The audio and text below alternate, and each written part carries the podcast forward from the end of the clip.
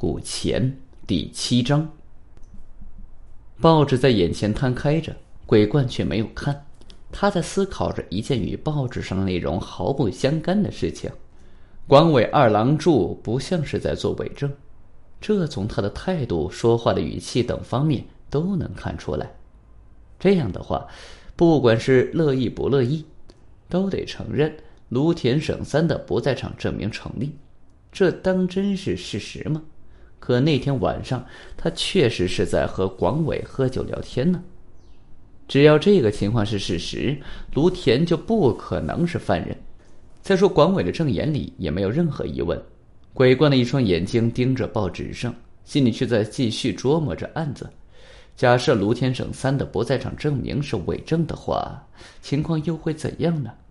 依据多年的破案经验来看。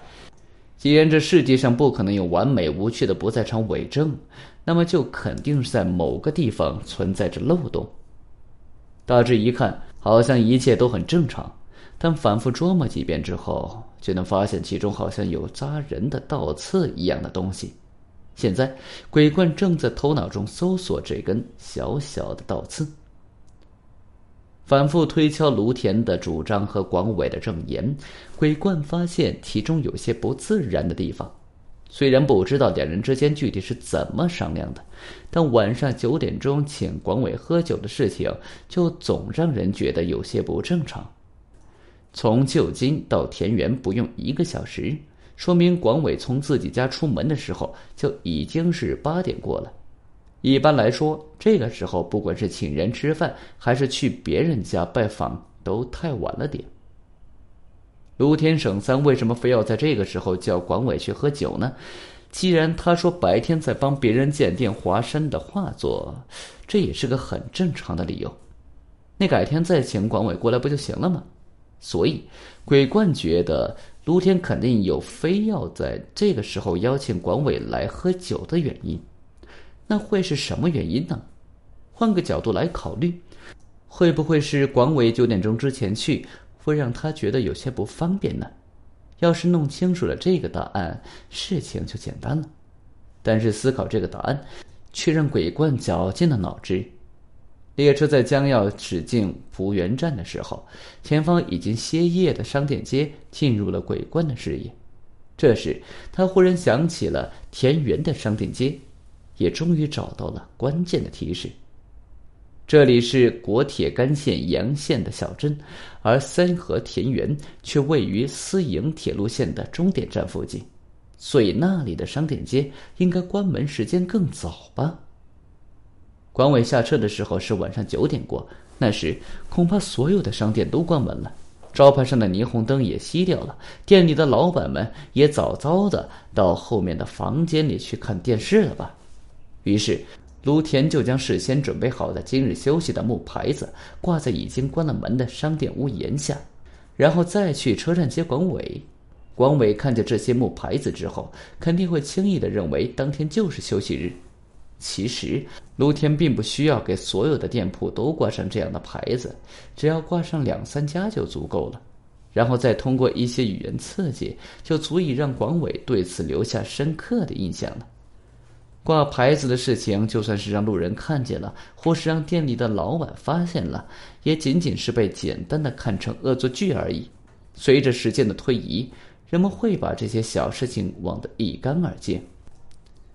卢天料想到自己将来某一天可能会遭到警方怀疑，所以就精心的设计了这个不在场证明，并且他很确信警方不会那么快就怀疑到他头上。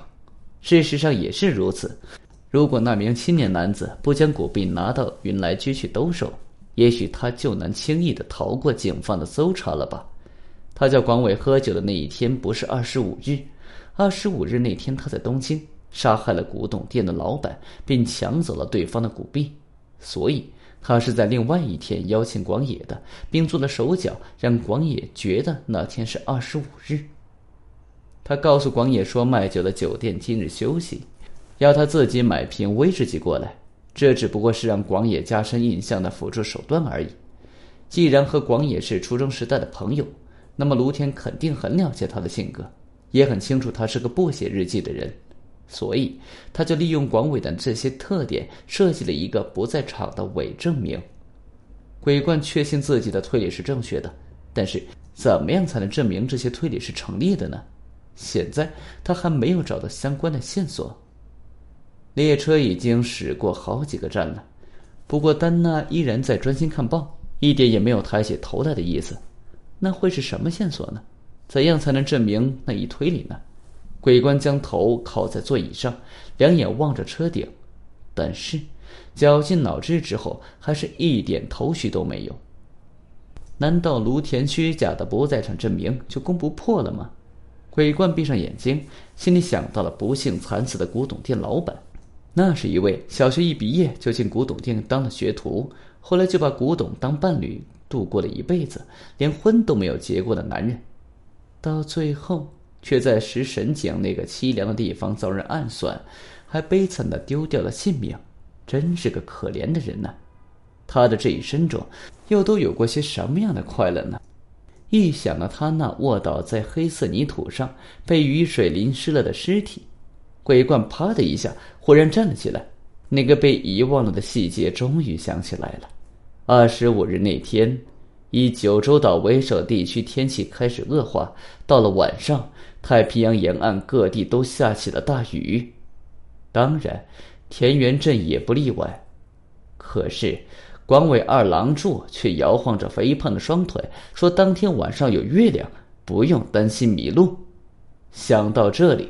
鬼棍似乎听到了卢田省三的伪证被彻底击破时发出的尖锐碎裂声。丹娜，喂！鬼棍拍打着伙伴的膝盖。本集已经播讲完毕，感谢您的收听，请您多多点赞评论。如果喜欢，请订阅此专辑，谢谢。